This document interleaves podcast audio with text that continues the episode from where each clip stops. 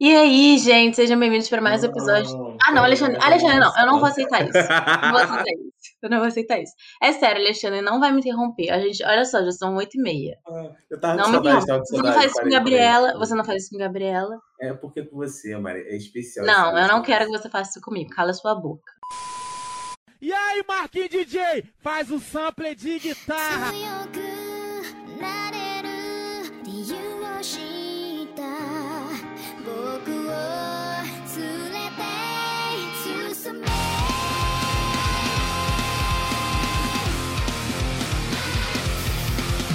E aí, gente, sejam bem-vindos para mais um episódio do Ouvindo Flashback. Eu sou a Mario e hoje eu peguei o Pumba de volta.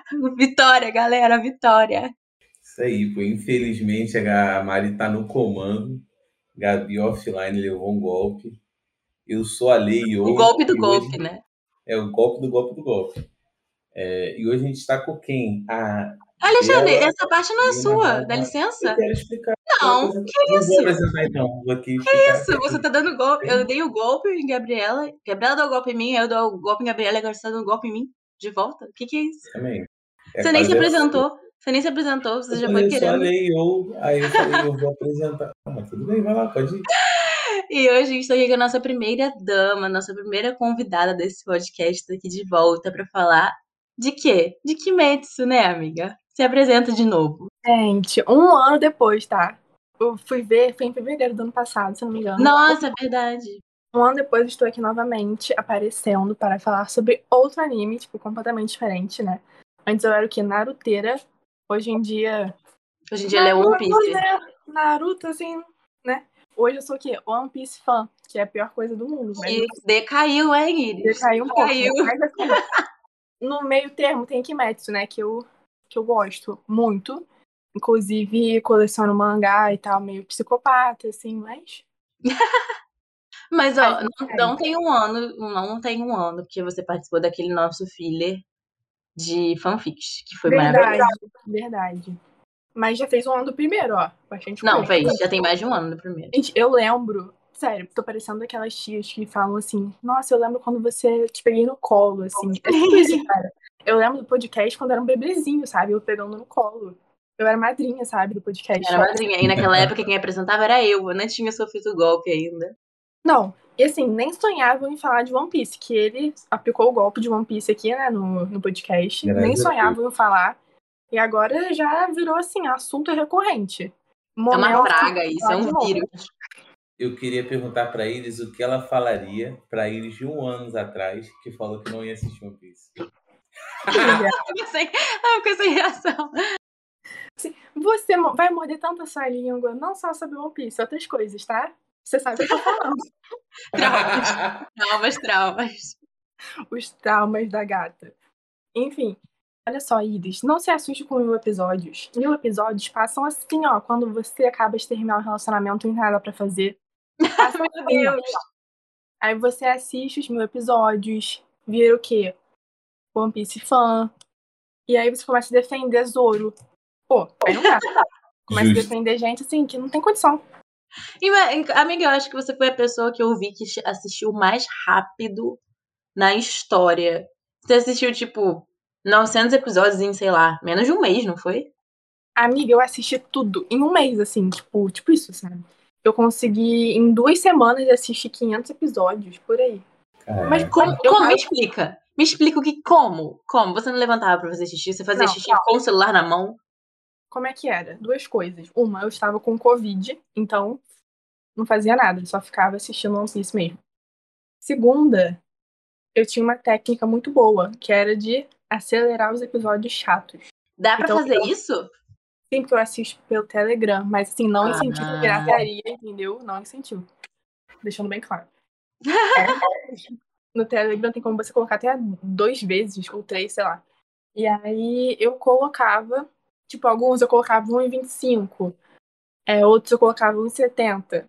Aí ia rápido, rápido, rápido. Ainda mais que nem todos têm 20 minutos, alguns são tipo 17, 16, assim. Mas realmente eu assisti rápido. Cara, é bizarro, porque eu fiz os cálculos. Eu lembro que eu tinha feito esses cálculos, assim, tipo, quantos episódios ela tinha que assistir por dia. Era, tipo assim, umas 20 horas por dia. você tinha que assistir.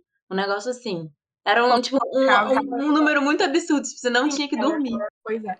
Mas eu ficava, tipo, desde a hora que eu acordo até a hora que eu ia dormir, direto assistindo.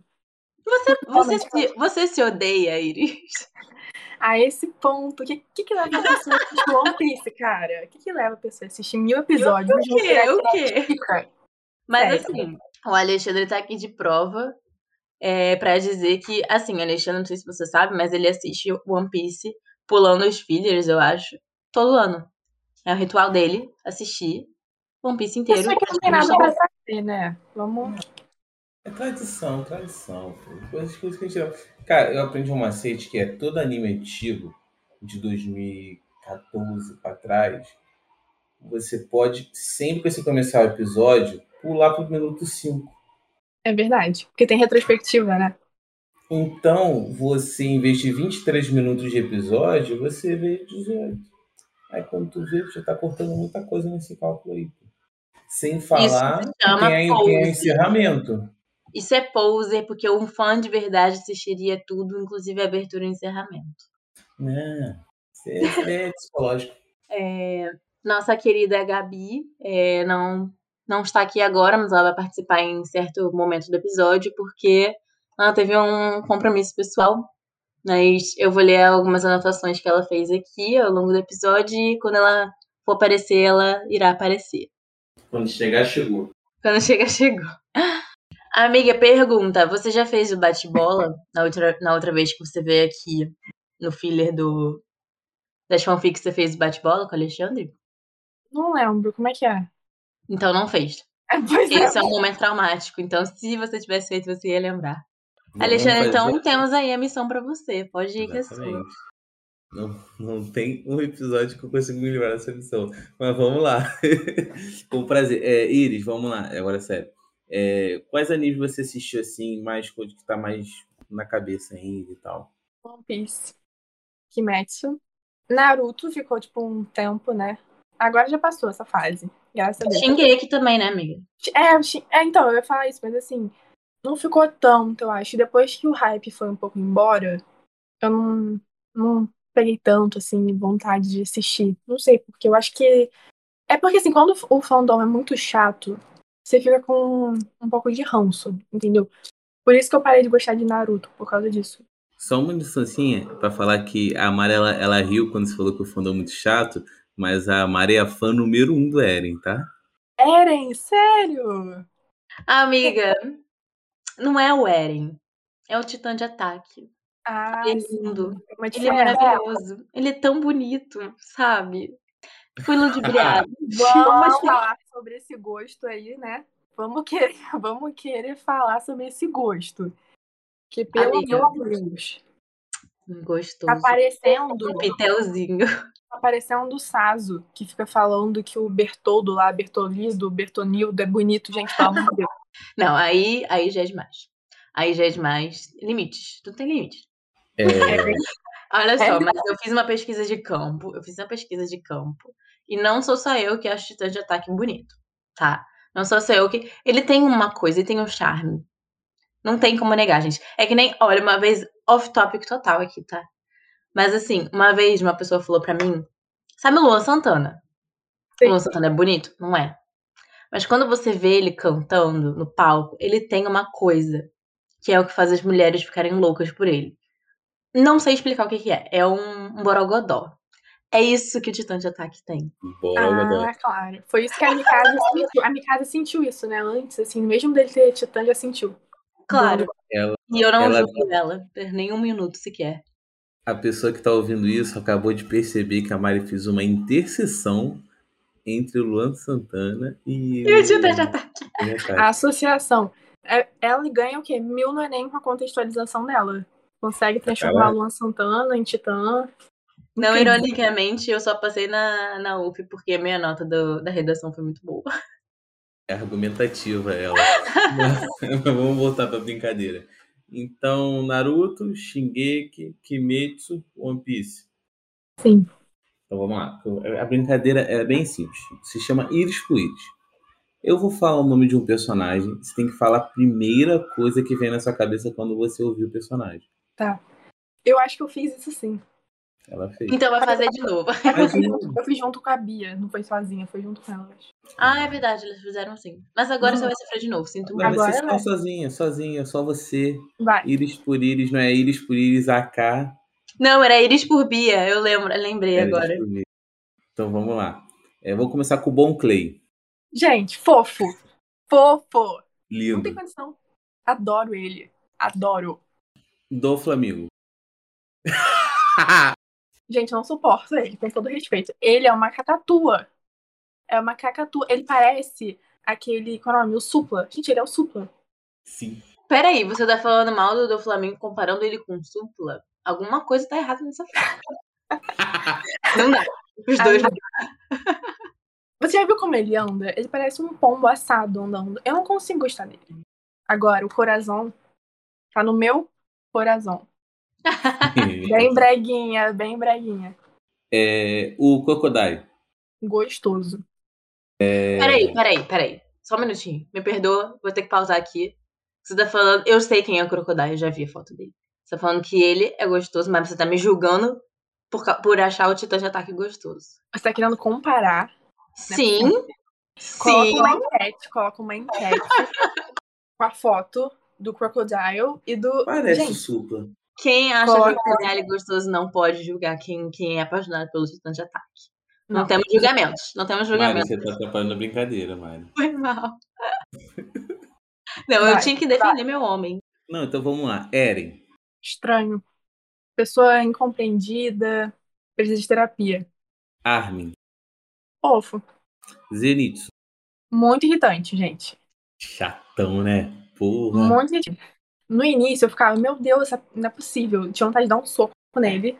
Não sabia se o que era nele ou no Inosuke, porque os dois têm assim, eles competem quem é mais irritante, né? Ah, mas Tipo, o um é- Inosuke é fofinho. Que? O O Inosuke é fofinho. Eu gosto do Inosuke. Eu gosto. Gente, os dois, eles ficam gritando, isso me irrita, ficam gritando, fazendo escândalo. Ele o que quer eu mais ouvido. gosto, o que eu mais gosto do Zenitsu é quando ele tá dormindo e dando ataque. É a mesma parte, que ele não, não faz nada assim demais, entendeu? É aí que eu gosto dele. O Tanger. Amor da minha vida, gente. Gente, ele é tudo. Tudo. Tudo, tudo. O Tengen. Gostoso. Gente. Não, gente, por favor.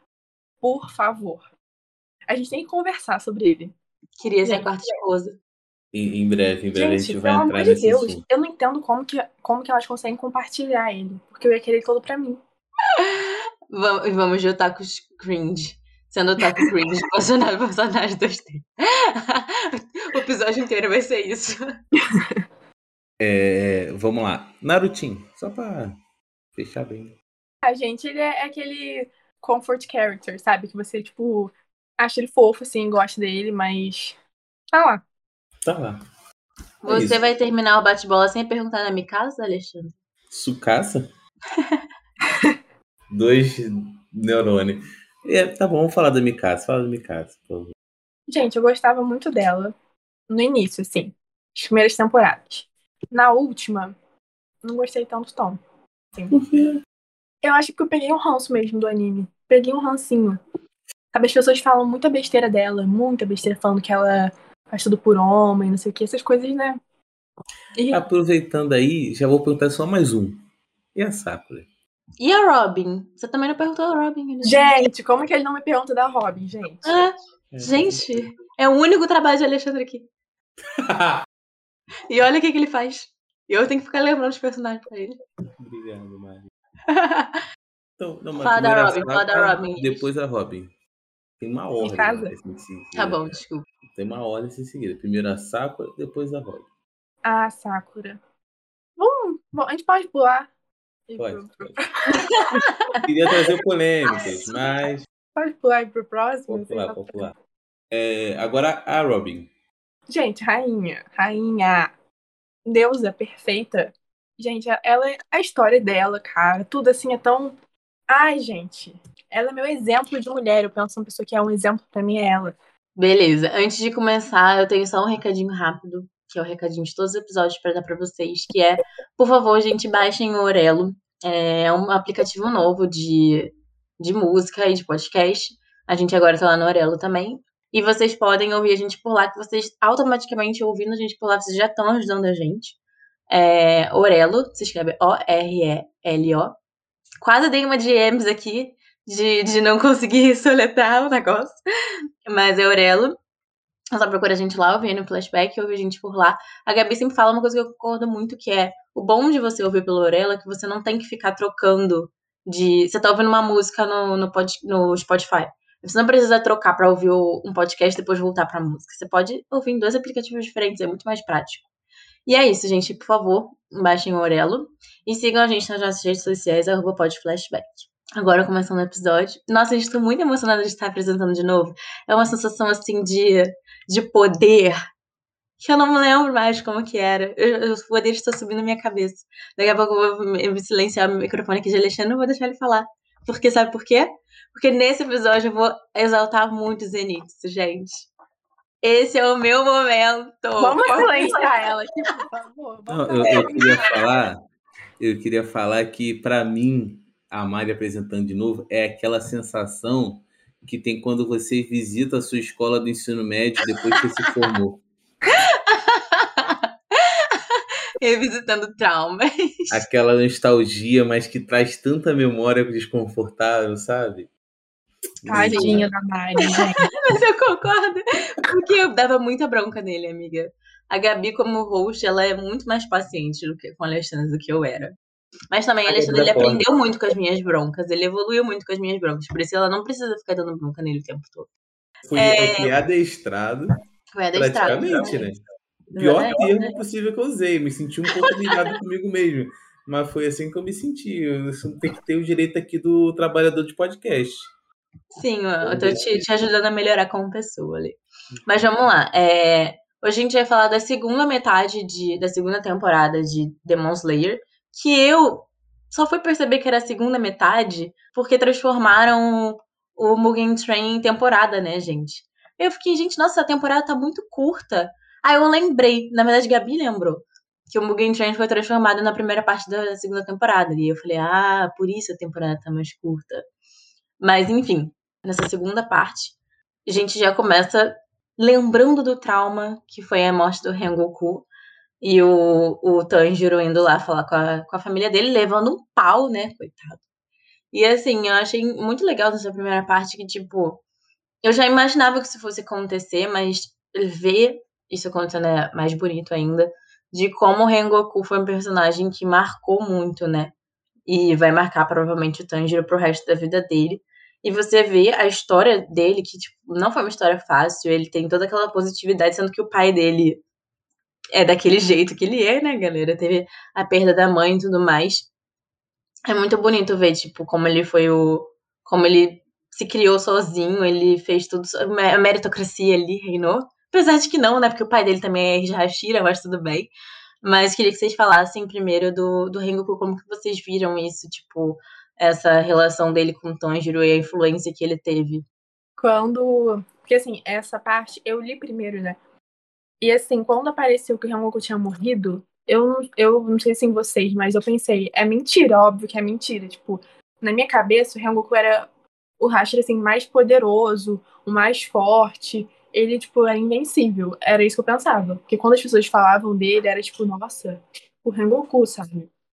E aí, quando realmente eu percebi que ele tinha morrido, eu pensei, gente, e agora, sabe? O que, que, que vai acontecer? Porque se ele, que eu achava que era o maior de todos, foi, tipo, vencido por um que nem era tão forte assim, depois que a gente vai assistindo os outros episódios, a gente percebe que esse que matou o Rengoku nem era, assim, tipo, muito forte. Nem chegava perto. Mas ele é um dos favoritos do Musan, né? O Akasa. Ele era o 3. Não, mas assim, tô falando, a luta em si, ela, comparado com as outras futuras, ela parece que ela foi muito, muito Fraca. fraca, é. De repente, não sei se a pessoa que tava escrevendo, assim, né, não, não pensou no futuro, tipo, ah, vou fazer uma, umas lutas mais, mais complicadas e tal, mas assim, eu achei que foi um pouco mais simples do que as outras lutas. Mas eu acho que também tem uma questão de que, tipo, o Akasa, ele, pelo, pelo que eu percebi, e eu acho que até cheguei a falar isso nessa temporada, ele foi ali só pra, tipo, ele tava ali pelas redondezas, o Muzan falou, ó, tem um Hashira lá, vai lá resolver. E ele foi, tipo, despreparado só pra matar o, o Rengoku, E já tava amanhecendo, né? Tipo, tava próximo de amanhecer. Então ele foi lá, tipo, dar um, um fatality nele, basicamente. E ele conseguiu. Então, tipo, ele não foi preparado pra lutar mesmo. Aham, verdade. É porque o Akaza ele não usa muito o que é Kenjutsu, tá ligado? Se a gente parar pra ver o Oni até dessa temporada agora do Distrito de Entretenimento, é que é Kenjutsu toda hora, tá ligado? É macete, macete. E o cara não, ele é mais luta mão a mão, tá ligado? Por isso às vezes parece mais simples. Só que, porra, foi um bagulho. Eu acho, acho a luta maneira, porém, não é no nível de outros luas superiores mesmo. Tem mais pra frente. Uhum. Sim. Você quer falar do Rengoku? Odeio ele. Mentira. Que Sacanagem, isso, Alexandre? sacanagem, sacanagem, sacanagem. Calma aí, calma aí, calma aí. Já vai começar o hate aqui. Cara, eu acho que foi maneiro, mas já passou, já superamos. né? Você já superou, Depois né? de um já filme- superou. de- depois de um filme, mais uma temporada toda, que é tipo uma versão estendida do filme, tá bom, deixa o cara descansar também lá. Gente, vocês superam muito rápido, que isso? É porque eu acho que a gente não, não deu tempo nem de a gente se apegar muito a ele. Tipo, Ah, eu- pra mim deu. pra mim É deu, gente. só- teve só a parte do trem, assim, que foi o que dava mais pra gente se apegar. Mas eu me apeguei muito mais aos outros, assim, ao, ao longo, né, da, dos, dos capítulos tal. Eu me apeguei muito mais. E também dá pra gente perceber como que o poder dele, que a gente achava, pelo menos eu, né, eu achava que era, nossa, o poder, tipo, muito forte. Tinha, tem poderes muito maiores, né? E eu acho muito interessante em Kimetsu uma coisa que quebra um pouco com, com a ideia de que é, a pessoa, para ela ser forte ou para ela ser poderosa, ela precisa ser mais velha, precisa de anos de treinamento. E tem até uma frase que acho que foi o Zui mesmo que falou, é, que ele falou assim, ah, tem, tem Hashira que, tipo, seis meses depois de pegar uma espada virou Hashira, tipo isso, ou seis dias, não lembro que, qual foi que ele falou. Mas esses exemplos, assim, tipo, não precisa ser uma pessoa muito mais velha para ser respeitada, né? E eu acho isso muito legal no anime.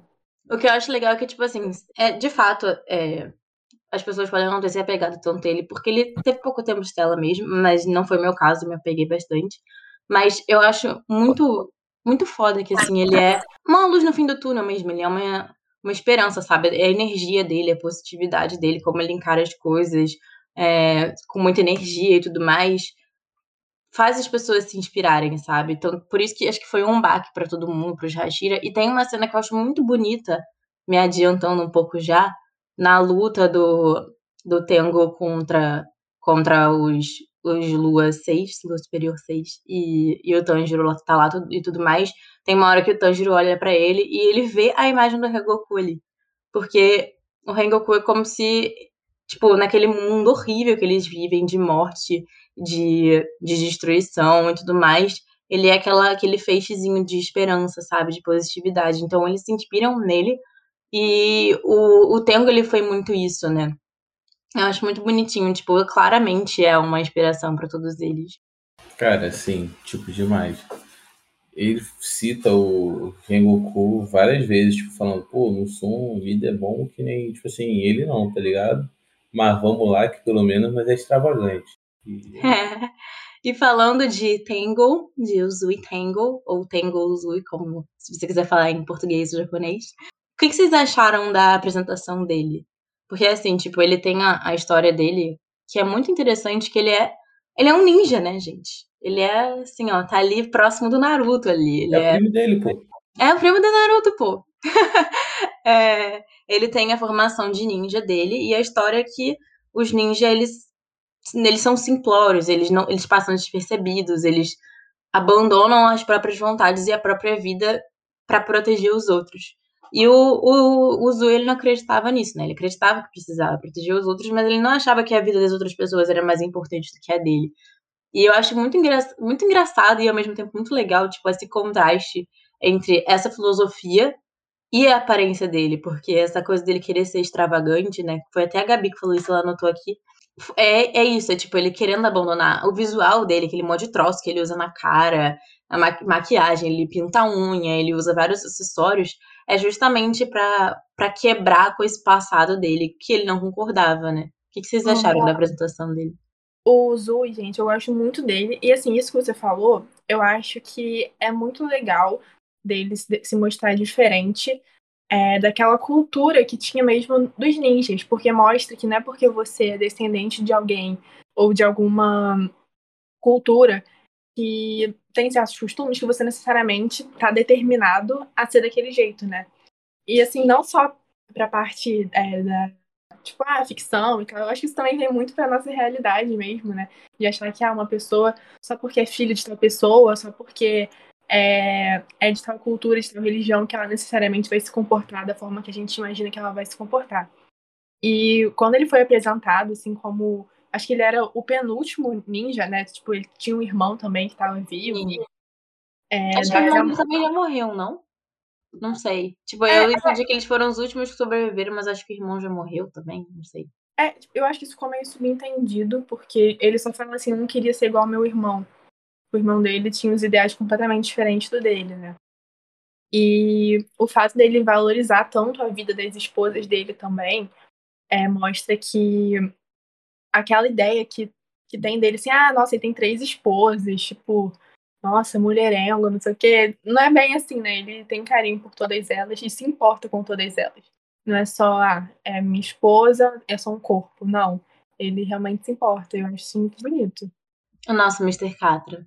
Gente, o único erro dele foi amar demais. Esse é o defeito dele. Falando do cancelamento dele, né? Acho que o cancelamento dele. Obviamente tem aquela cena polêmica dele batendo na bunda da- de uma criança, que realmente é isso aí. Isso aí não. Vamos nem entrar nessa questão, né, galera? Mas é, muita gente também falou sobre ele ter, tipo, colocado as esposas dele numa missão, tipo, ah, elas foram virar prostitutas e tudo mais, como se ele estivesse vendendo as esposas dele. Porém, a Kimetsu Comics, um beijo Kimetsu Comics, já esclareceu isso pra gente, tá?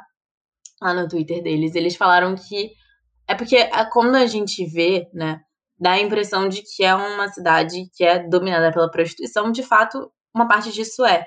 Mas as cortesãs, né, como eles chamam, não, eles não, é, não eram só é, não era só um trabalho sexual que eles faziam, também era uma questão de entretenimento, literalmente entretenimento. Tipo, tem, tinha homens que contavam histórias só, é, só ou tocavam instrumentos, que era o caso do Zenitsu, né?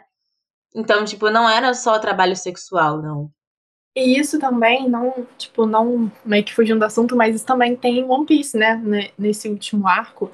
É, mostra muito essa história das cortesãs e sobre, sobre elas ficarem tocando o mesmo instrumento. Então, não é só resumido ao sexo em si, elas, eu acho no geral é, fazem serviços para as pessoas. Serviços podem ser sexuais, serviços podem ser serviços não sexuais, né? A gente sempre tende a trazer a nossa visão ocidental, né, das coisas. Mas não era só serviços sexuais, tá? Eles também faziam serviços de literalmente entretenimento. Era uma cidade do entretenimento. Então, tinham cantoras, tinham pessoas que tocavam instrumentos, tinham pessoas que literalmente só contavam histórias. Você sentava lá e ela ficava contando uma história pra você. Tanto é que tem crianças lá. E as crianças, ao que parece, elas não faziam trabalhos sexuais. Elas estavam lá pra aprender a é, to- tocar instrumentos, essas coisas todas. Óbvio que tem a sua carga problemática também, mas assim, não é pra só explicar que não é bem assim o cancelamento do Uzui. Tem uma explicação Assim, pra aquela parada lá então. toda. Vamos passar um pano aqui porque ele é gostoso, né? Tô brincando. Não, e também O escrito do entretenimento. Quando, quando o cara fala lá no episódio 1 e fala, não, vamos pra onde? Pro, pro lugar do entretenimento. Ninguém ali. Aí o pessoal, ah, é, é o que que é isso, Zenitsu? Não, é o. Pro, não, entretenimento. Isso É, essa cena que vocês falaram, tipo, ah, é polêmica, tudo dele batendo na bunda da criança.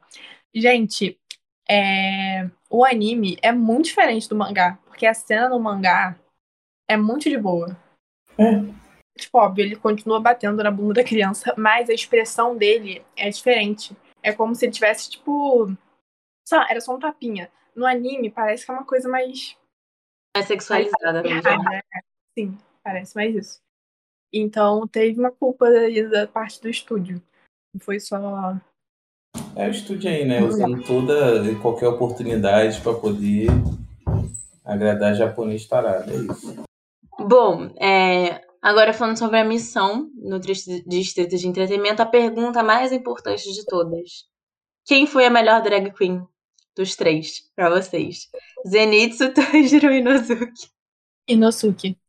Eu acho Zenitsu, pelo, pela vontade que ele tocou aquele instrumento lá que eu não sei o nome, foi Zenitsu. Pelo comprometimento com o papel dele, porque perceba que o Zenitsu foi o único que ficou até o final da luta de maquiagem e cabelo. Gente, o cabelinho dele preso foi perfeito pra mim, perfeito. Gente, o Tanjiro, ele fazia tudo. Ele, tipo, literalmente virou um faz tudo. Ele limpava, ele passava, ele fazia tudo que era possível, sopinha, não sei o quê. Tudo pra, tipo, ser prestativo, sabe? Muito E, fofo. e as pessoas achavam até esquisito. Tipo, ah, chega, chega, você tá fazendo coisa demais, tá bom já. Vocês não acharam nem um pouco estranho na parte do Inosuke, quando a Ca- Cafetã foi lá? Cara, é muito bizonho que ela chega assim: Ô, ô, ô, moço, tá à venda? Quero, hein? Tem interesse. Bizonho, mano. É bem pesadinho, né, gente? Se a gente parar pra analisar friamente. Muito pesado. Ele tá carga vendendo crianças. Sim, tem uma carga cômica, mas na verdade é, é pesado. E eu acho que faz todo sentido, principalmente quando você vai analisar os vilões, né? Porque o Adak e o Gyotaro, eu não sei falar o nome dele, Gyotaro, eles nasceram no distrito de entretenimento, né? E é um distrito em que o que importa, basicamente, é a beleza e os bens materiais. Então, tipo, toda aquela, aquela, aquele cenário, aquelas pessoas ali, elas eram muito cruéis. Então faz muito sentido. Eu acho que assim, é, a Gabi até apontou uma coisa que em Demon Slayer tem um- uma diferenciação assim dos outros animes que normalmente você só vai descobrir a história do vilão no final, quando ele já tá morrendo. Você não vê o flashback dele enquanto ele aparece pra você criar uma empatia para ele, com ele, né? Só que se você for pegando aí, se você for juntando os quebra-cabeças, você vê que eles vão, tipo, dando indícios da história dele desde o início. Então, tipo assim, toda essa, essa preocupação da Dak com a aparência. Até porque os vilões eles não lembram da história deles. Porque quando eles viram Onis, eles esquecem tudo. Então é como se você estivesse vendo do próprio ponto de vista deles, né? Só que eles têm algumas, algumas lembranças que moldam a personalidade deles. Então, tipo, toda essa preocupação da, da Dak com a aparência dela é refletido da história dela, de que eles só mudaram de vida porque ela era bonita. E naquele distrito a beleza é valorizada. Então, tipo, essa coisa que. Esse, essa construção de roteiro que Kimetsu tem, eu acho muito legal. E também é muito semelhante com a nossa realidade, né? Isso, o distrito ali, fala do entretenimento, basicamente é a sociedade inteira brasileira. É. Fazer essas associações, assim, às vezes deixa a gente meio louca. Tipo, caraca, realmente. Imagina uma pessoa que não é, tipo, padrão, que é bem diferente, porque ele, o Gyutaro e Gyutaro, também não sei falar nome que é Gyutaro. o Gyutaro, ele não é só, tipo, fora do padrão. Ele é muito feio, né? Tipo, ele realmente e é visto como muito feio. Maltratado. Maltratado. Prejudicado, mal diagramado. Sofreu um bullying absurdo. E isso também acontece na vida real, só que a diferença. E o que eu acho que o que deixa muito impactante é quando mostra quando ele vai virar Oni, né? Ele e a, e a irmã, que eu fiquei até curiosa, tipo, como é que transformaram um restinho ali de pessoa carbonizada num demônio? Eu acho que é justamente por isso que precisava de dois corpos, né? Porque, tipo, ela já tava toda fodida. Ah, é. Podia, é, pode ser. O Guy tá aí, pô. Ai, Alexandre, pesado? Pesado, cara. Pesadíssimo. Pesadíssimo. É, assim, eu achei bonito que, assim, a história deles, a, a, a proteção que um tem com o outro de uma forma bem, assim, torta, mas lembra a relação do Tanjiro com a, a Nezuko, né? Então, enfim, tô me adiantando aqui, a gente pode falar sobre isso depois, mas eu gostei muito da, da relação deles. Mas queria saber de vocês o que, que vocês acharam dos vilões da, da Daki, né? Que ela aparece primeiro, inclusive tem a cena do Muzan falando que tem grandes expectativas pra ela. E a Kimetsu Comics também já disse pra gente que na verdade ele estava sendo um grande falso ali, porque ele não, ele não gostava dela, achava ela irritante. Só que esse é o jeito dele de do Muzan de manipular ela. E o que, vocês acharam dela e também do, do Gyotaro? Eu, eu comecei. Eu, cada vez que eu vi ela, cada minuto de tela, eu gostava menos. Achava muito chato. Mas o Gyutaro eu achei maneiro o estilo de luta, mas também outro estranho. Dói de ver, dói.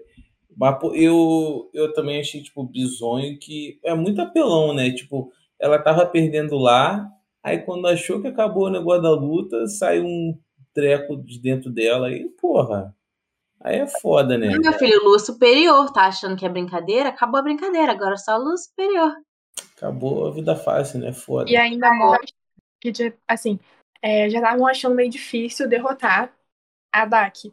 Mas o interessante foi que o, o Zui percebeu, tipo assim, cara, tem uma coisa errada. Tipo, isso aqui não tá certo, sabe? É, e ele mesmo falava pra ela, você, você não é luz superior, você não é, você foi muito fácil de montar. Só nessas falas dava pra perceber que aquilo que o Muzan falou de ah, tenho é, muitas esperanças, expectativas em você, era balela, porque ele realmente era muito bom em manipular os, os é, demônios, né? É, porque viam o, o Muzan como tipo, um deus, literalmente é o deus dos demônios. E nessa parte que o Zui fala, ah, você é muito fraca, então não é você. E eu lembro que na hora eu pensei assim, caraca, tipo, eu acho que é ela sim, sabe? Eu já tinha achado muito difícil derrotar, pra, pra mim tá- tava sendo muito difícil já pra eles conseguirem derrotar. E quando apareceu o irmão dela, eu fiquei, não, agora eles vão morrer, tipo, não tem jeito, eles já estavam acabados ali. Eu acho isso muito legal em Kimetsu, assim, eu acho isso diferente dos outros animes, porque é, você sempre fica, tipo, surpreso. São coisas que você sempre fica na dúvida. Será que eles vão morrer? Será que não vão? O que, que será que vai acontecer? Sim, lembrando que até então nenhum Hashira tinha derrotado nenhuma luz Sim, superior. Exatamente. É, São eu queria falar um negócio que você falando aqui, se me trouxe uma, uma uma parada. Eu, eu acho muito foda que nessa temporada eles conseguiram criar muito bem aquele clima de perigo. Porque eu acho que faltou muito isso no Mugen Train. Porque no Mugen Train a gente se sente seguro o tempo todo no filme, tipo, que, pô, o, ca o cara tá perdendo, mas, tipo. Mas é, o, é um? Hashira, né? É, tá ligado? Mas Sim, senti nesse, todo momento, a luta toda, todo momento a gente tem aquela sensação de perigo, aquela tensão, aquela vontade, tipo assim, pô, acompanhar durante a semana o lançamento foi um sacrifício bizonho. Porque a gente ficava, tipo, caralho, a gente já sabe o que vai acontecer pra quem leu, mas a gente fica, tipo, envolve muito a luta aí, tipo, muito longa. Sim, mas eu acho que é isso aí que a falou, sabe? Não era outra luta. Tudo que eles passaram até então, todas as dificuldades que eles tiveram, não foi nada.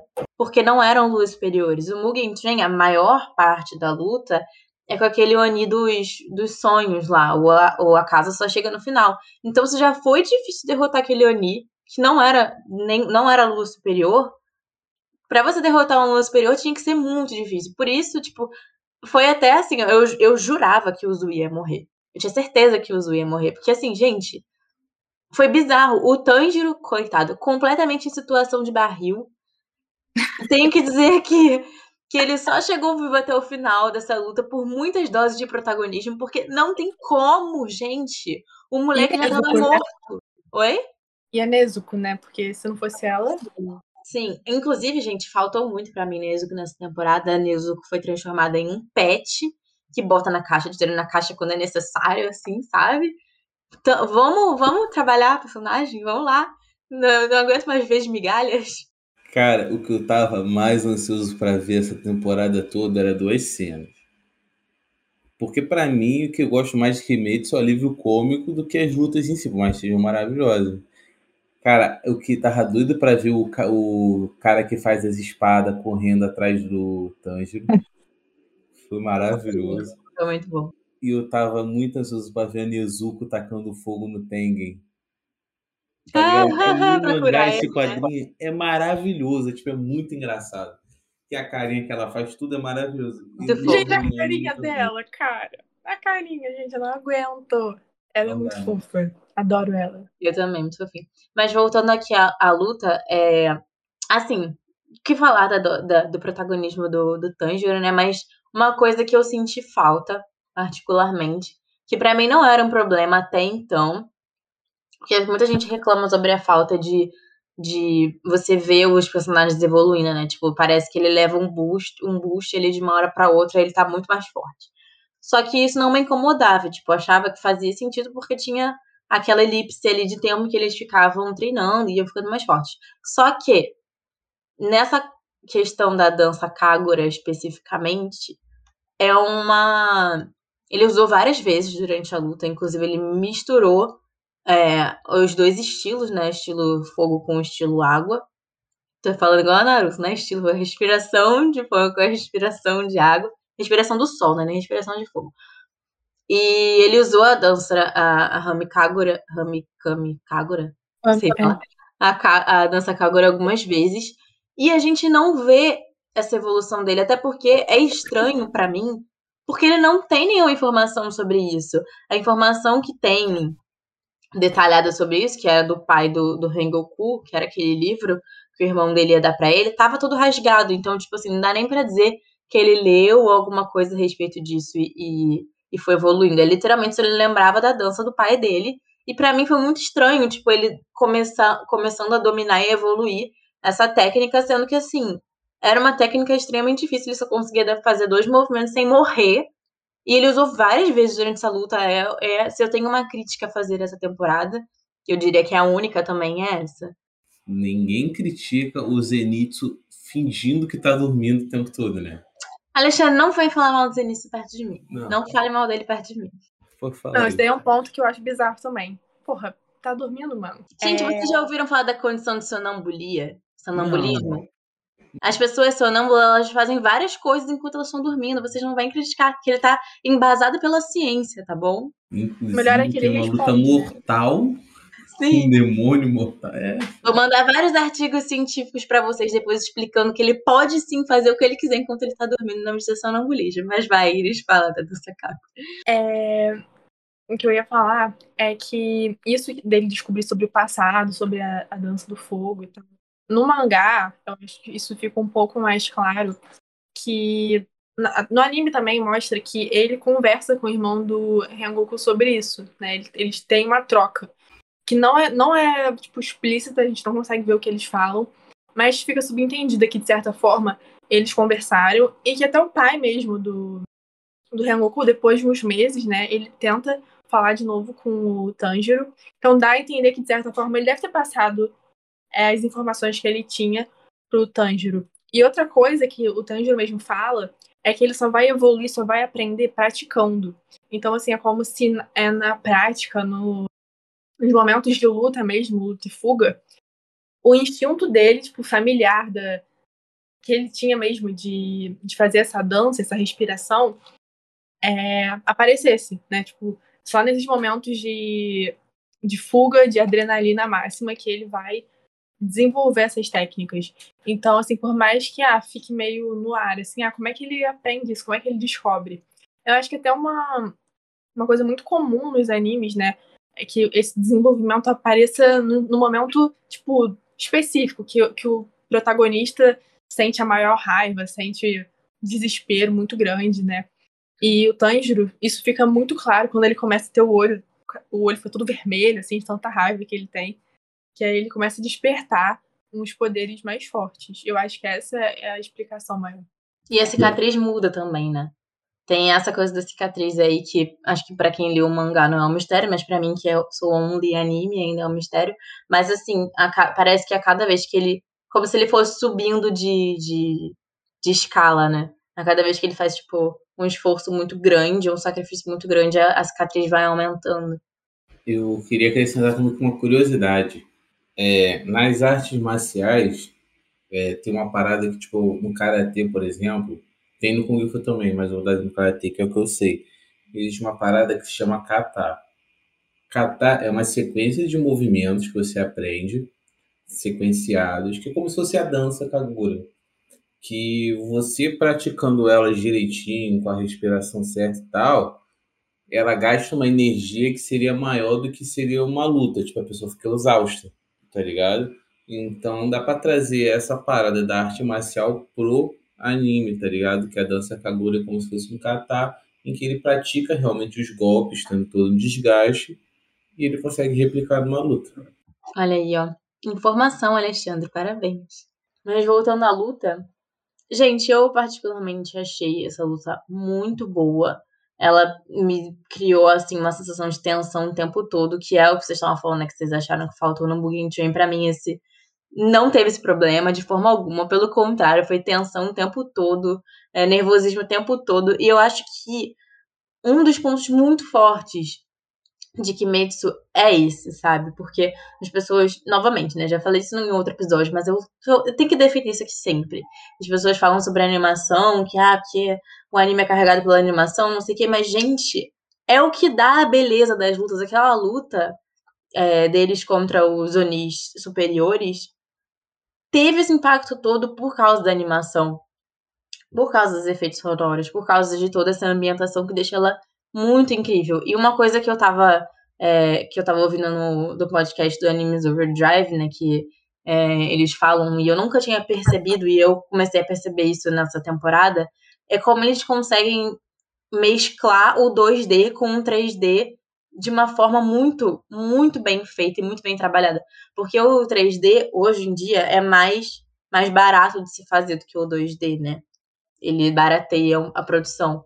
E é, as pessoas criticam muito, tipo, 3D e, e efeitos especiais em animes. Vi de Alexandre falando super mal do daqueles titãs de, de Shingeki que usaram 3D. É, usaram CGI, né, Alexandre? Que você odiou. Bizonho. Mas o, o Demon Slayer ele faz isso muito bem. Você vê que. Eu me senti assistindo um videogame em vários momentos da luta, assim. A ambientação, tipo, o cenário em si é mais 3D e os personagens estão em 2D. E eu achei isso muito, muito incrível. Deu, tipo, um up na luta. Acho que já era bom, ficou ainda melhor, sabe? Cara, simplesmente. Simplesmente. Mas, tipo, é... eu acho que o anime não é só, só tipo, animação, animação bonita e tal. E se for, gostei muito. Pra que eu vou ficar pensando? pra que eu vou ficar me esforçando, caralho? Eu, assisti, eu tenho mangá que eu já assisti, que eu só ficava vendo os quadrinhos e aplaudia quando alguém socava alguém. É isso, cara. Pra que eu vou reclamar? Não quero mais. Tenta nada. aproveita a lutinha, galera. Lutinha bem feita. Eu, particularmente, que a gente vai abrir um TikTok sem querer, a gente fica duas horas no aplicativo vendo porra nenhuma. Eu vi uma boa, bela animação. É maravilhoso. Parabéns, tá ligado? Apreciar a arte, galera. Vamos saber apreciar a arte. Pô, Fala eu, aí. ligo muito pra, eu ligo muito pra parte estética, tipo, é uma coisa que realmente me chama atenção. E, querendo ou não, é muito difícil você não comparar com outros animes, né? Tipo, quando a gente assiste, vê um painel, assim, ou uma cena de luta de Kimetsu com, e compara com, sei lá, Naruto, é muito diferente. Eu sei que a estética é diferente, o estilo é diferente, mas pra quem se importa, pra quem gosta de assistir, não só pelo conteúdo, mas também é, pelo design, pelo desenho, pela, enfim, tudo isso, é muito atrativo. Realmente é uma coisa que você olha e você fica, caraca, isso aqui é muito bem feito, sabe? Isso aqui é muito bonito. E todas as vezes que aparece um é, painel, assim, a paisagem, é tudo muito bonito, cara. E isso chama muita atenção. E eu não acho de forma alguma que isso é algo negativo. E, tipo, as pessoas tentam transformar isso em algo negativo. né? Sim, eu não entendo essa discussão. A gente é aqui- completamente inútil. vocês perceberam que a gente aqui simplesmente está fazendo o paralelo do diálogo peito ou bunda, não prefiro personalidade, só que a gente está fazendo o contrário, a gente está tipo, Sim. não, bunda, é isso, tá ligado? Já é, O pô. conjunto da obra, galera. É porque, assim, eu, as pessoas falam isso como uma, uma coisa negativa, mas, gente, vocês reclamaram tanto da luta do Naruto contra o Pen, que é tosquíssima, de fato. Aí, agora, quando vocês têm uma animação de qualidade pra apreciar, vocês querem reclamar também? Pois é. Vamos decidir, né, galera? Vamos decidir. Mas o que que, que, que vocês acharam do Kikejutsu deles? É, falando assim, mais especificamente da luta, o que que... Vamos, vamos voltar no nosso, nos nossos primórdios, pontos fortes e pontos fracos da luta? Vamos, vamos.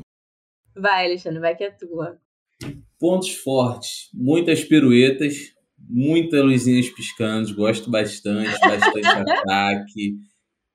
Gostei muito daquela cena de quando explode, o cara tá se explodindo lá, que ele tem um monte de habilidade, né? Ele solta a lâmina teleguiada, A outra tem mais cordinha que às vezes é útil, às vezes é inútil. A gente nunca sabe quando vai ser útil aquilo. E quando ele explode. Aquela cena dele explodindo, para mim, é um ponto fortíssimo. Porque Michael Bay, ele ia amar essa cena. É um novo tipo de explosão aí, ó. Que vem fortíssimo, tendência. E pontos fracos. É, eu achei o Zenitsu. Porque a gente Ah, não, não. sabe se o Não, cara tá silêncio dormindo. aí, vou, a gente vou não parar aí, sabe vou se o aí. cara tá. se o cara tá dormindo, se o cara tá acordado. Outro ponto fraco. Inosuke, que os órgãos dele é bizonho. Cara, você achou isso um ponto fraco, eu achei isso um ponto fortíssimo. Eu achei. Gente, não, é. ponto- Não, isso daí eu realmente acho bizarro. Mas. Não, não só isso, o fato dele deslocar os ossos dele. Também achei isso bem maneiro. Ele viram que uma Gente, cobra. E Vocês não gostaram disso? Não, eu gostei, eu achei, massa, Ah, achei o máximo. Outro É. ponto fraco. Só, só mais um ponto fraco. Zenitsu, que ele já. Zenitsu não. O Tanjiro, que ele já passou da hora de se aposentar. Que O ele dá um golpe, dá dois golpes, ai minha perna, dá três golpes, ai meu braço, dá quatro, visão dá cinco, infarta, começa a cuspir, é foda, pô. O Tanjiro era pra ter morrido umas seis vezes nessa luta, né, gente? Vamos combinar. menos. Vamos lá, vai, Laís. Não, o melhor. Não sei se vocês já. Vocês vão falar de qual parte da luta agora, pra ver se eu não me adianto. Não, é pontos Não, fortes pode e falar o que fracos. você quiser. É, pode falar o que você quiser. Luta toda. Gente, eu não aguento aquela parte que ele tá o quê? Com o dedo roxo já. Quebrado. o dedo dele roxo. Dedinho podre já. De um poro, assim, tava caindo o dedinho dele. A Gabi lembrou do, do Midoriya. Você já viu o Boku no Hero, amiga? Não. Então, do Boku no Hero tem o Midoriya, que é o protagonista, que ele, ele recebeu um poder, tipo, muito foda. O maior poder do anime. Um, dois, né? Só que o corpo dele não é preparado pra isso. E aí, toda vez que ele tenta usar, tipo assim, vai dar um soco, o braço quebra. Vai dar um peteleco, o dedo apodrece. Igualzinho ao Tanjiro nessa o Naruto no início, quando ele tá dominando é, aquelas caudas, várias caudas da, da raposa. Tipo isso, mas é porque é engraçado porque o Midori, ele realmente usa o, o corpo dele quebra mesmo. Tipo, Uhum. o braço quebra, fica roxo, o dedo quebra, fica roxo, igualzinho ao Tanjiro nessa cena. 70% do anime é ele com o braço enfaixado, perna enfaixada no hospital. Mas eu queria falar aqui, que vocês falaram do Inosuke, pra mim essa foi uma parte, um ponto fortíssimo. Gente, o que eu, que eu adoro o Inosuke é que ele é o tipo de personagem que você não questiona. Ele faz o que ele quer e você só aceita. Ah, ele desloca o corpo todo. Beleza, aceito. Sim, Porque é. ele é um. Ele é um, um homem da montanha. Ah, ele consegue trocar os órgãos de lugar. Faz todo sentido. Porque ele é um homem da montanha. Gente, incrível, incrível. Ponto fortíssimo dessa luta foi a evolução dos personagens pra mim. Porque o Zenitsu. Gente, eu não sei como vocês têm a coragem de falar mal do Zenitsu, pelo amor de Deus. Que ele cortou a cabeça do Oni. Ok? Quero dizer isso aqui pra vocês. Há 100 anos ninguém conseguia matar um Oni superior e ele simplesmente cortou a cabeça dela. Esse mérito, nesse mérito ninguém vai tirar dele. Entendeu? Ele lutando, ele lutando com os raios, com os trovões, dormindo, pra mim é um grande prazer. É um grande sentimento ver ele lutando assim. É assim, eu fico em êxtase. É um, um sabor indescritível. O Inozuki, a, o, o character development dele, sabe? Ele é igual uma criancinha que ele admira a pessoa. Igual ele, o, o, o se chamou de deus do entretenimento, deus do sei lá o que lá, do, da extravagância. É, Ele resolveu que agora ele é o deus da- das montanhas. Ele se, se autodenominou de deus das montanhas. Igualzinho uma criança. Ele é igual uma pessoa que, quando ele, ele admira, e aí ele, ele pega aquela personalidade ele é igualzinho uma criança. Maravilhoso, assim, ele. Ele falando que o Tanjiro, que o Zenitsu é maneiro. Gente, perfeito, perfeito. Mais um, um ponto forte dessa luta pra mim é. Vocês veem que o. Tá, todo, todo mundo foi obrigado a usar o cérebro nessa luta. Porque, tipo, o Inozuki, por exemplo, era um que usava o instinto, né, basicamente, e ia lá que nem um maluco adoidado, foda-se, sai, sai, sai, sai da minha frente, sabe? E não. Nessa, acho que também pela convivência dele com o Tanjiro, né? Porque, por, por incrível que pareça, pra mim, o Inozuki é um dos personagens que mais evolui, porque ele vai passando de uma coisa, assim, meio primitiva pra uma um personagem que realmente começa a pensar, começa a aprender com, com os erros dele e evoluir. E tudo isso de uma forma muito cômica, sabe? Eu acho isso muito bom, muito bom mesmo.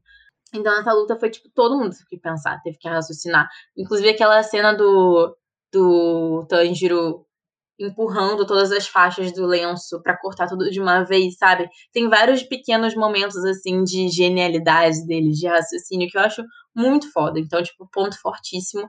Gente, eu, assim, se for pra apontar, para mim só tem um único ponto fraco, que para mim é o ponto fraco da temporada em si, que foi aquilo que eu falei da falta de explicação pro Tanjiro conseguir usar tantas vezes a dança Kagura e a respiração do sol, é, sem muitas informações sobre isso. E, obviamente, a dose de protagonismo do Tanjiro, que ele era pra ter morrido mais seis vezes e não morreu, mas tudo bem. A gente releva porque a luta foi muito boa. Eu queria aqui exaltar a sabedoria do Inosuke, que é o cara mais inteligente desse anime. Ele cria o golpe e vai nomeando o golpe enquanto está usando. ah, tem um ponto fraco. Já que você falou isso, tem um ponto fraco. O Inozuki finalmente conseguiu os 15 minutos de fama dele, a vitória. Ele cerrou a cabeça do Ani, sabe? Ponto forte, fortíssimo. Ele cerrando. É inovador, transgressor. Ninguém nunca cerrou a cabeça de um Ani antes. E aí ele foi correndo, genial também, foi muito inteligente. Só que aí a mulher foi lá, pegou, o irmão pegou a cabeça dela, botou de volta no corpo. Então, assim, acabaram com o momento dele, ele ainda levou uma facada. Então, coitado. Gabi, gente, Gabi chegou, para quem tava com saudade dela, ela chegou para dar. Chegou no momento certo, hein, Gabi? Estamos falando da luta, nossos pontos fortes e fracos. Oi, gente. Tudo bem? Oi. Mas, gente, o meu ponto fraco é que eu achei a luta muito, muito demorada, sabe? Eu acho que, tipo, durou muitos episódios e aí toda hora ficava aquela coisa de ai, será que ele morreu mesmo? Ai, tá quase indo, agora não vai. Eu achei, tipo, meio que perdeu, faz o, pelo menos meia parte, fez eu perder o interesse, assim, de ficar vendo a luta. Só queria que acabasse logo. Mas o ponto forte, eu achei que, tipo, a animação, como sempre, muito boa. É, não sei se a Mari comentou, mas eu achei, tipo, ficou parecendo de videogame mesmo, muito foda. É, aliás, só falou com a Mari que, tipo, no final da luta é, conseguimos e a cidade toda destruída, igual os Vingadores. Os Vingadores salvou o dia, a cidade toda destruída. Sim, obrigada, Vingadores, por ter me salvado. Não tenho mais onde morar, mas. Tô é... Aliás, eu queria saber se, tipo assim, eu achei engraçado que. Não achei engraçado. É, achei engraçado, na verdade. Bom, a gente morreu, provavelmente, porque não tinha uma alma viva lá pra contar a história no final da temporada. E aí tá, tipo, o, os dois quartetos se abraçando. Pelo menos a gente sobreviveu. Não, pô, eles foram evacuados. As esposas do Uzu evacuaram os moradores da cidade. Aliás, isso para mim foi o ponto forte da luta, que todo mundo teve participação. Inclusive, eles contaram com, com a experiência dos, dos ninjas, né? Porque os ninjas, eles têm é, pelo menos, eu não sei se isso é uma, uma coisa assim da cultura ninja mesmo, mas pelo menos em Demon Slayer eles têm um conhecimento em veneno, né, em antídotos. Quando a, a Hinatsuru, que é uma, a esposa preferida do Uzui, aparece, ela tá envenenada. E o, o Uzui, ele dá o antídoto para ela, né? Então, eles, aparentemente, os ninjas, eles têm esse conhecimento em venenos e antídotos, e isso foi essencial para essa luta, né? Que, tipo, no final, ele só o Tanjiro só conseguiu derrotar o, o, Gyoto, o Gyotaro porque ele enfiou a, a kunai envenenada na perna dele. Então, todo, todo mundo teve a participação e teve a sua importância para essa luta. Um trabalho em equipe sem precedentes. Para mim, o um ponto positivo também foi esse, a, a versatilidade assim que mostrou é, dos ninjas e tal. Outro ponto negativo para mim é que esqueceram que o, o Zugira Hashira do som do nada ele começou a lançar umas notas musicais lá pro final da luta, início da luta, nem lembravam que ele tinha isso, entendeu? Mas, tipo, no geral, eu achei uma luta, pra uma temporada inteira de uma luta só, eu achei, tipo, não muito boa. Então eu daria um 6, assim. Fala isso. Queresia. Não, é que eu lembrei, assim, de dois pontos fortes que não tinha pensado antes. Mas um deles foi naquela cena em que o Tanjiro percebe que ele não serve, tipo, ele não vai ser suficientemente bom para usar a respiração da água, né? Que esse é o motivo da espada dele ficar sempre lascada. E, assim, a, o demônio até falando, ah, nossa, olha só, essa espada deve ser mal feita, né? O, o ferreiro deve ser ruim. E ele se defendeu, tipo assim, não, não, eu que sou ruim mesmo, tipo, não serve para mim. E aí nessa hora ele pensa, pô, vou usar o quê? Outra inspiração. E eu acho que esse é o ponto, assim, né, que ele percebe, cara, eu acho que de repente a inspiração da água não é para mim, hein? Vou tentar outra coisa. E, e não é, eu acho que não é só, tipo, nesse anime, mas sempre que aparece alguém usando espada, é, é falado isso, que a espada é, quebrar ou ficar arriscada, não é porque a espada é ruim, é porque o espadachim, a pessoa que tá usando, é que não sabe usar direito. Eu achei essa ligação assim muito legal. Porque o bom espadachim anime, ele só tira a espada da boinha e já faz o corte, entendeu? Você nem vê acontecer. Todo anime é assim. Falar outra coisa que vocês falaram, que a Gabi falou, né, que achou a luta longa. Cara, eu acho que eu tô meio blindada com isso depois de assistir One Piece, né? Que tem luta que demora 50 episódios.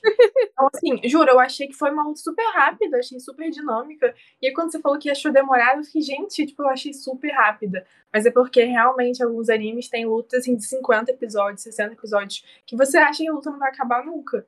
E quem tá acostumado com anime assim é, longo, até Naruto também tem algumas lutas que demoram bastante.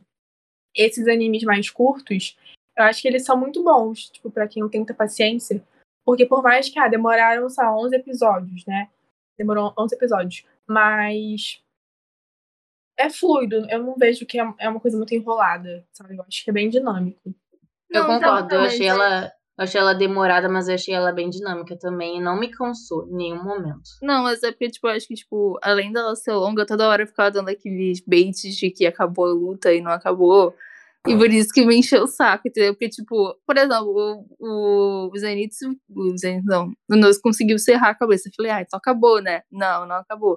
Cara, quando a, a Nesco apareceu pela primeira vez, ela fez maior estrago na Dark que não adiantou de nada. Absolutamente Gente, nada. mas eu achei isso muito necessário, porque tinha que dar uma carga de dificuldade muito grande pra luta, porque é a primeira vez que eles estão derrotando um- uma lua superior, entendeu? Então tinha que ser demorado, tinha que ser complexo, tinha que ser. Deixa eu reclamar, Mariana. Não, eu, não eu tô deixo, eu não deixo você reclamar. Gastou o meu tempo. Gastou meu tempo e ficou me dando expectativa que eu não queria. É, eu lembrei de mais um ponto fraco e mais um ponto forte. Ponto fraco. A falta de exploração da Nezuko, né, galera?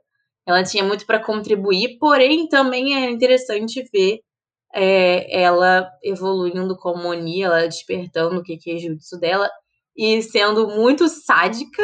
é, e foi bonitinho demais o momento dela voltando ao normal com a ajuda do Tanjiro, que mais uma vez ela podia ter morrido ali, né? que ninguém conseguiu, ela conseguiu cortar a cabeça de uma Oni superior, mas o Tanjiro conseguiu segurar, segurar ela, né? Mas tudo bem. Não vamos passar pano pra esse protagonismo aí, porque eles são irmãos. Mas, ao mesmo tempo que pra mim foi um ponto fraco, que eu queria ver mais da Nizuko, no geral, que ela tá muito sumida, também foi um ponto forte ver ela evoluindo como Oni e, mais uma vez, a relação dela com o Tanjiro, que pra mim é sempre um ponto forte. E outro ponto forte, gente, o Uzui lutando, né? Pelo amor de Deus, que que presença. Assim, vou dizer assim, do meu ponto de vista pessoal, uma obra-prima. Uma obra-prima. Que presença, que personalidade, sabe? Uma, um sabor, uma delícia ver ele Ai, lutando. é mal, assim, Lutando e protegendo os pupilos dele ao mesmo tempo, sabe? Ai, gente. Ai, perfeito, perfeito. Ponto fortíssimo. Isso que a Gabi falou da, da, da parte que ele começa a usar partitura, gente. Eu achei muito engraçado. Porque até o Oni mesmo pensou, cara, ele não tava fazendo isso antes. Tipo, do nada, ele começa, ele pensou em transformar meus, meus movimentos em partitura e agora ele tá, tá usando isso. Mas isso eu acho que concorda muito com aquilo que eu falei da. Eu acho que é uma característica mesmo dos animes de na hora, assim, do, do momento que parece que não tem salvação, aí brota um poder, assim, tipo, bizarro, entendeu? A pessoa tira um poder que você não esperava e que não tem explicação, mas que você aceita porque faz sentido. Tipo, ah, tudo bem, ele é, tudo bem, ele é rasteira do som, então ele transforma as coisas em partitura. Beleza. Queria fazer uma defesa que ele não usou antes, que não precisava usar, usar até agora. Era um- uma técnica que ela tem que ter um tempo para poder preparar ela, que você tem que ir vendo os ataques do cara para você se adaptando. E ele não usou Sim. na DAC porque estava achando ela fraca. Você precisa quase morrer, tirar um cochilinho ali, num pós-morte, ah, para depois lembrar que tem essa técnica. Não, pô, não é que lembrar, que não é fácil de usar, pô. Ele transforma. Ele, ele diabo. lê um cara. Você lê um, um cara é difícil, pô. Ele teve que ler, converter em MP3, pra depois converter para MP4 e poder utilizar a técnica, pô. Então tem um- todo um processo. Seja, Mari, quando você edita, quando você tem que fazer lá, o, acho que é buffering, buffering, não sei direito, para poder fazer Inventou a uma palavra, né? Inventou uma palavra. processamento. Eu esqueci o nome, inventei, pô. Renderização. É, Não, aí. inventa uma palavra, Alexandre. Sei. Assim, tava, Precisa. tava indo bem. Quando você falou converter MP3 para MP4 foi bom, sabe? Tava me convencendo. Só que aí você inventou uma palavra aí que, que, que você não conhece, aí já, já perdeu o Não, não, não. Mas, mas vamos voltar, vamos voltar ali. Quando você tá lá terminando lá, tá fazendo o, trem lá, do- demora, pô. O que mais demora no negócio é, é isso, pô. Dá erro, aí tem que fazer isso de novo. Isso foi o que aconteceu com ele, pô. Entendi. Ele deu Assim, erro, morreu. Assim, Iris vai Voltou. concordar comigo. Iris vai concordar comigo. Gostoso, né? Então a gente passa pano. Tá certo. Sim, Óbvio que tá certo. Ele Óbvio tá podia do nada tirar um poder que ele transformava música em golpe. Pra mim, eu ia aceitar. Eu ia aceitar, entendeu? Tá tudo bem. Sim. Ele ludibria a gente com belos músicos. Aliás, gente, ele veio da Vila do Orochimaru, né? Porque ele é ninja do som. E, ó, Olha ali, ó. Eu, por isso que eu falei. Gente, a Gabi, eu amo a Gabi por causa disso. Olha as coisas que ela fala. A mente É. do titânio da gata. pra mim, Mas ó, Shinobi, ninja de som, entendeu? Tem eh, extravagância, Vila do Som, pô. Boa, boa, boa, boa contribuição. Pra mim, ele podia tirar um violãozinho ali e começar a tocar como se fosse um bardo, tá Era só ele ligado? começar a tocar poesia acústica que ele ganhava essa luta. Ninguém ia querer ficar perto, os Onis iam desistir. Só, Poesia acústica. respeita, você respeita a poesia acústica, tá? Amigo, eu adoro poesia acústica nova, é só pelo meme mesmo. Respeita, tá? Era só tocar o sol, Vitor Clay. As pessoas iam desistir. Não, mas o leva, toca me é... poupe, me poupe desse sofrimento, dessa tortura. O sol quem toca é o Tanjiro, não pode. Caralho, Gabi, porra, parabéns, hein? Rolou, hein? Gente, eu demorei a entender. Fizeram uma mistureba de, de animes aqui no, nesse arco e dá pra fazer uh, relação com todos os outros animes. Até aquele velho lá de Jujutsu Kaisen que o, o jutsu dele é Com a guitarra. com guitarra. Então, é o Zenitsu. Incrível. Caralho. Ai, gente, agora que vocês estão falando isso, eu tô sentindo que faltou. Faltou a exploração da música, que tinha muita coisa pra eles fazerem com esse, essa respiração dele aí, esse poder de som. A gente aqui já fez vários plots mais Nota interessantes. dó, nota dó pra essa falta de, de exploração da música. Pra mim foi um ré. Um ré sustenido com Fá menor. Um lamento. Enfim, eh, viramos uma piadista, né? Piadoquinha. Vocês estão entrando no clima, né? Vocês estão Metralhando, aí, metralhando. On fire. É, enfim, é, depois dessas piadas horríveis, pedimos desculpa aos ouvintes. Pedimos desculpa aos ouvintes. É, para finalizar nossa, nosso grande debate aqui. Voltando ao que a gente tinha falado, né? Que eu tinha me adiantado nessa parte, mas uma coisa que eu queria falar sobre a relação dos dois, né? Do, do Gyotaro com a Daki, que depois a gente descobre que se chama Umi.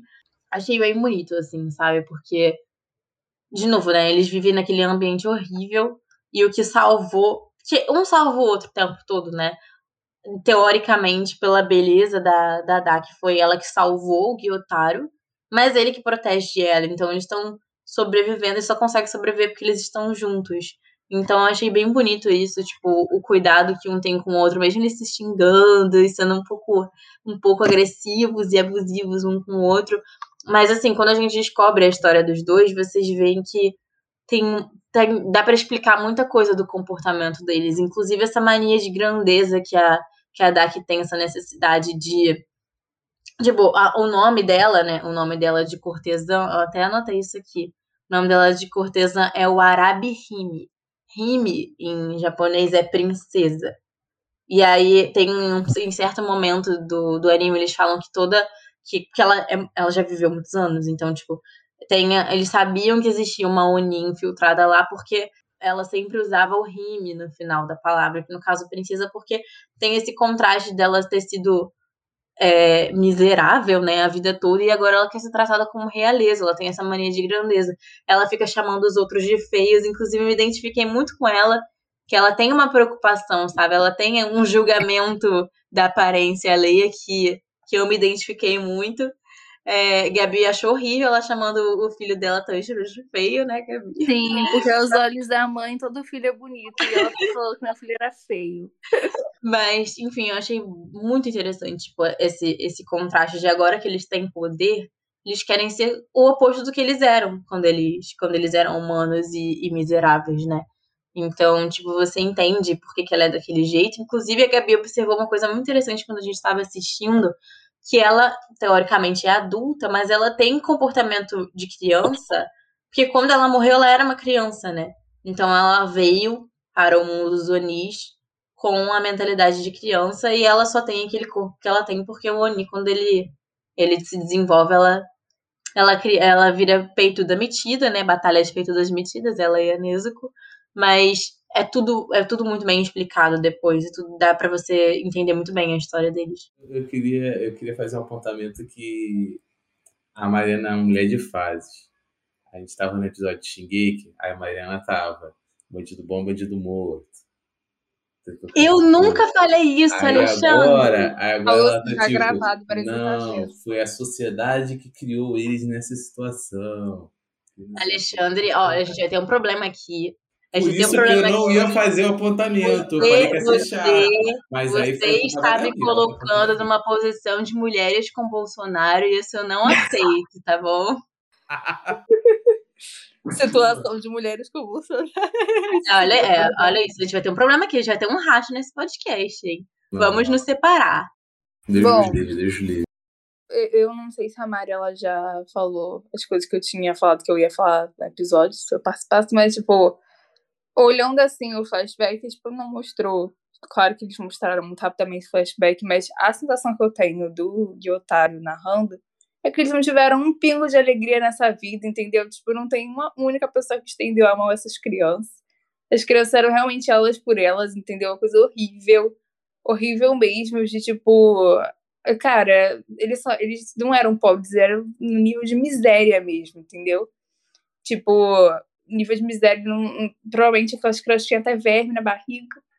Mas enfim, tipo, uma, uma coisa bem horrível mesmo, e ninguém nunca estendeu a mão pra eles, e quem estendeu a mão foi o Muzan.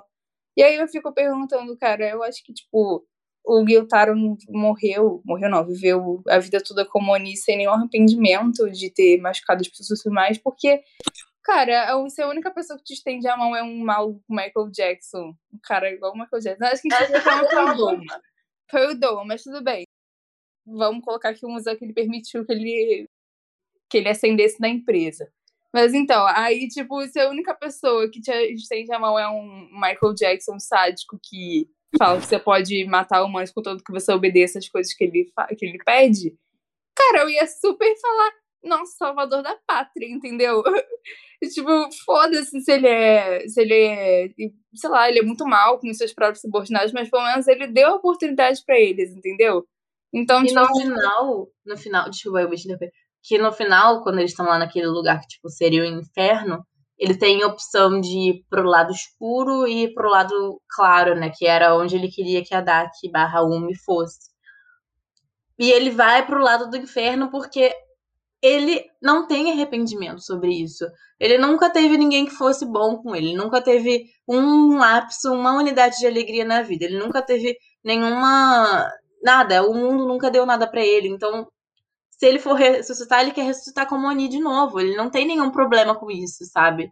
E diferente da, da irmã dele, ele não quer esse, esse caminho pra irmã dele, mas ela também quer, então. Por isso, tipo, eles são produtos do meio mesmo. Sim, é, é só isso que eu queria comentar mesmo. Tipo, me deu uma agonia esse flashback, não deu nenhum. Sei lá, velho. Parece até que. Parece realmente que eles viveram uma vida de miséria e sozinhos, né? A mãe morreu de sífilis. Aí, tipo, eles ficaram eles por eles mesmos. Você não vê eles interagindo amigavelmente com ninguém. Até os cobradores. Tipo, ele, ele trabalhou como cobrador. Mas ele era, tipo, tratado como merda ainda, né? Ele tinha que se impor, pô, batendo nos outros. Sim, ele só passou a ser temido, mas nunca amado. É, ele aprendeu que a, a resposta pra, pra ele é a violência, sabe? Então, realmente ele não teve nenhuma oportunidade, entendeu? Aí, aí vem com esse papo de que se ele tivesse é, seguido outro caminho, ele poderia ser como o Tanjiro e a irmã. Cara, impossível! Papo de gente privilegiada. Ah, papo de gente privilegiada, entendeu? Meritocracia. Sim. Cara, assim, o que me pegou muito assim, nessa história foi. Não sei se vocês perceberam isso, mas ao longo da luta, ele sempre mostrava que tinha muita inveja. Muita inveja. Tipo, não só do, do Zui, mas principalmente dele, né? Porque ele é bonito. Ainda mais quando ele falou que ele tinha três esposas. Ele ficou, tipo. Ele se rasgava de ódio. Ele ficava com tanto ódio que ele passava a unha e se machucava. Sim, ele se mutilava o tempo todo, né? Então, assim, toda vez que ele ficava com raiva, com inveja, ele fazia isso. E aí, antes mesmo de mostrar o passado dele, que foi o que vocês falaram, né? O passado não mostra antes. Mostra, tipo, depois, no finalzinho. Então, antes de, tipo, de eu saber como é que era o passado dele, eu já imaginava, cara, tem alguma coisa aí muito relacionada com inveja, com, com baixa autoestima mesmo. Porque quando ele aparece, você. Primeiro, primeiro pensamento não é tipo, ah, um demônio normal. Não, é tipo, caraca, ele é muito esquisito, tipo, muito feio, muito maltratado ali, sofrendo realmente. E todas essas falas dele, eu, eu percebia, cara, ele sofreu muito, porque ele sentia inveja de umas coisas, assim, que, sabe, eram pequenas, sei lá. E, enfim, basicamente foi isso que eu mais percebi. que foi que você tá rindo, Ale? Não. Aí você, não, quando ele apareceu, ele era pô, esquisito, tá ligado? Eu imagino, não pô, imagina. É, Cara, ele, só- ele o- tem o- formato o- de louvadeira, sabe? Ele é realmente esquisito. É, pior é que, tipo, foi o que eu falei. Eu, antes eu li no mangá. E no mangá, ele é, tipo, pra mim, eu acho que ele é até pior. Ele é muito esquisitinho, gente. Nossa senhora, com traço É da mangaka, chocado. então. Sim, tipo, é até pior. E aí, quando eu vi animado, porque, gente, conseguiram retratar mesmo a feiura, porque tá bem feio. E. Enfim, essa eu acho que é a personalidade maior dele, né? E o contraste entre ele e a irmã, tipo, ele é a pessoa mais feia e ela a mais bonita. E deu pra ver como que na sociedade é, isso impacta muito, porque ela podia ascender socialmente só pela beleza dela, e ele estava fadado desde o início a ter uma vida, tipo, miserável, só porque ele tinha uma aparência que era bem desagradável. E isso que a Iris falou reflete no próprio, na própria construção deles como Oni, porque ele é o Oni, ele é o corpo verdadeiro do Oni. Tipo, o Oni, Lua 6 superior é ele, é é o corpo dele. Que ele é, o- ele é o mais forte. Só que ele não pode ser o rosto deles. Porque eles, ela precisa estar infiltrada num distrito de entretenimento, que é um distrito totalmente voltado para beleza e coisas mundanas e coisas materiais. Só que quem é o forte é ele. Então, tipo, essa relação deles também se reflete muito no, na questão deles como Oni, sabe? E como eles dois só funcionam juntos. Se ela fosse Oni sozinha, ela não teria força, né? Ela não teria força pra, pra cumprir com as missões dela. E se ele fosse Oni sozinho, ele não conseguiria se infiltrar em lugar nenhum. Teria carisma. Então, fora que ele também não teria um propósito, né? Porque o propósito dele ali, basicamente, é proteger ela. Então, tipo, é- é muito bem, é muito bem amarradinho, sabe? E assim, uma das falas finais dele, é assim, ah, gente, se ela tivesse sido criada por outra pessoa, ela ia ter outra vida. Então, ele mesmo já se viu como uma pessoa impura só pela, pela aparência dele, né? Tipo, ele via a irmã como uma, uma pessoa pura mesmo, por ela ter uma beleza tão bonita. Então, ele mesmo já tinha o olhar da sociedade, tipo, o olhar de pensar que é, a parte de dentro das pessoas reflete o que tá do lado de fora, né? O fechamento perfeito, gente. Achei que foi muito bem encaixadinho essa história. O, o, um ponto muito forte de Demon Slayer é isso. Eles criam vilões com. Vilões não só carismáticos, talvez é carismático não seja a palavra certa, mas vilões que têm histórias muito bem construídas. Sim, ainda mais considerando que é um anime curtinho, né? Então ele consegue entregar tudo que se espera de um anime curtinho em relação a vilões, na minha opinião. E um comentário que eu queria fazer é. Não sei se vocês já fizeram esse comentário, mas se vocês fizeram, me interrompam, tá? Que é quando eles estão morrendo aí, o Tanjiro tapa a boca dele pra ele não falar que não queria que a irmã tivesse existido. Eu não sei vocês, mas, tipo, eu que tenho irmã, é muita coisa que minha mãe fala pra mim, que, tipo, quando a gente era pequena, a gente falava, ah, queria que você morresse. Aí fala, tipo, você não pode falar isso, é a pior coisa que você pode falar pra um irmão, sabe? Tipo, não fala isso porque você vai se arrepender. Cara, é, é real. Quem tem irmão super identifica aquilo ali.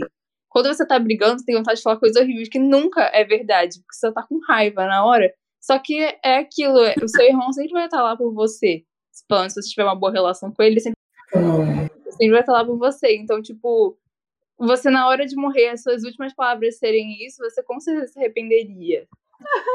A sonoplastia do Alexandre. Oh. na, na cena assim que o Tanjiro tá quase cortando o pescoço do Gyo, Gyotaro. Gyo, Gyotaro. Gyotaro. Otário, Gyotaro. Gyotaro. Gyotaro. É nessa cena que ele tá quase cortando o pescoço dele, ele tem aquele pensamento, cara, eu podia estar na mesma situação que eles dois, né? Tipo, se eu tivesse virado um demônio. Então acho que ele cria uma certa empatia e se coloca no lugar dos dois. É, então na hora que eles estão, tipo, brigando e se xingando e falando umas coisas que, né, pra machucar um ao outro quando eles estão com a cabeça assim cortada, acho que ele se vê muito no lugar dos dois e pensa, cara, isso aí que vocês estão falando não é verdade. Tipo, eu entendo o que vocês estão passando, porque eu tô me colocando no lugar de vocês e eu sei que poderia ser eu aí, né? Eu podia ter, ter virado um demônio também. Mas eu não vou deixar que vocês é, partam com, um destino assim, tipo, brigados. E eu achei, depois dessa cena, eu achei muito bonito, tipo, eles se encontrando e tal, e é, ele falando assim pra Nezuko, ah, será que eles se entenderam? E ela balança a cabeça, tipo, falando que sim, Sim. como se ela, tipo, soubesse do fundo do coração dela. Eu tenho que dizer aqui que o Tanjiro, ele estava sem condição de correr, que a Nezuko estava carregando ele no colo, mas para resolver o problema do- dos outros, né, para se meter na, na vida dos outros, ele tem força, né? Aí bom, começou a correr, foi lá e tapou a boca do outro. Engraçado, acho engraçado. Eu não, eu queria falar que depois dessa fala da Gabi, eu queria ouvir também uma declaração de irmã da Mari, né? Pra poder ficar um negócio equilibrado, pô. Você tá nesse clima aí de família. Cara, do nada. Cristina Rocha aqui, né, gente? Do nada.